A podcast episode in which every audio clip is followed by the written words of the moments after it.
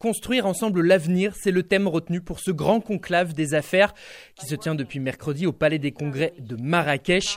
Un sommet qui va encourager l'investissement et les échanges commerciaux entre les États-Unis et l'Afrique dans le secteur public comme dans le secteur privé.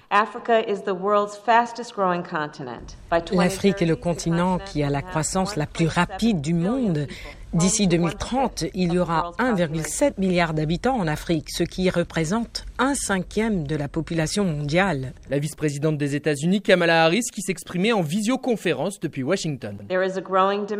Il y a une demande croissante en alimentation, santé publique, éducation, technologie et en infrastructure. Mais à ce jour, il reste des obstacles, un accès limité aux capitaux le coût élevé du financement et des goulots d'étranglement juridiques et réglementaires. Tout cela fait partie des chantiers prioritaires en Afrique, sans oublier la crise du Covid, le changement climatique et l'insécurité.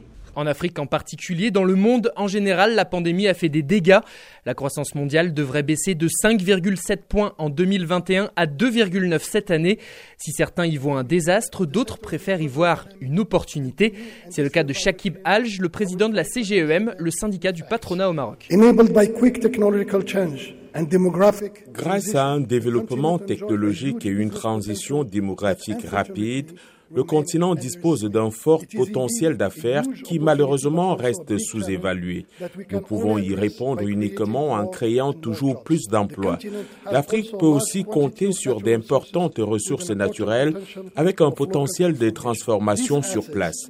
Ces atouts font de l'Afrique un continent non seulement compétitif, mais aussi du futur. Ce fort potentiel dont parle le patron des patrons au Maroc, d'autres décideurs en sont également convaincus, Coca-Cola, ExxonMobil, Pfizer, Atijari Wafabank, autant d'entreprises qui ont fait le déplacement dans la ville Ocre, de même que des chefs d'État africains comme le président de la RDC Félix Tshisekedi, du Rwanda Paul Kagame ou du Kenya Uhuru Kenyatta.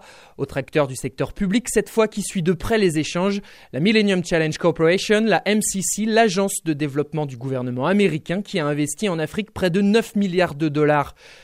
depuis sa création en 2004 et qui continue d'accompagner ses partenaires sur le continent. Carrie Monahan est la directrice générale adjointe de la MCC au Maroc. Nous sommes en train de piloter un projet dans le foncier industriel qui a beaucoup de potentiel au Maroc. Nous avons financé un projet avec le ministère d'Industrie ici pour signer les premières trois Public-Private Partnerships, PPP, pour des zones industrielles au Maroc et on estime que ça va créer 27 000 emplois. Relancer la croissance économique en Afrique et avec l'Afrique. Voilà en somme l'objectif de cette grand-messe du commerce et des affaires qui se termine ce vendredi 22 juillet, mais qui va d'ores et déjà connaître un deuxième round. Le président américain Joe Biden a annoncé la tenue d'un nouveau sommet entre les États-Unis et le continent africain. Rendez-vous à la mi-décembre. Robin Dussen à Tanger pour VOA Afrique.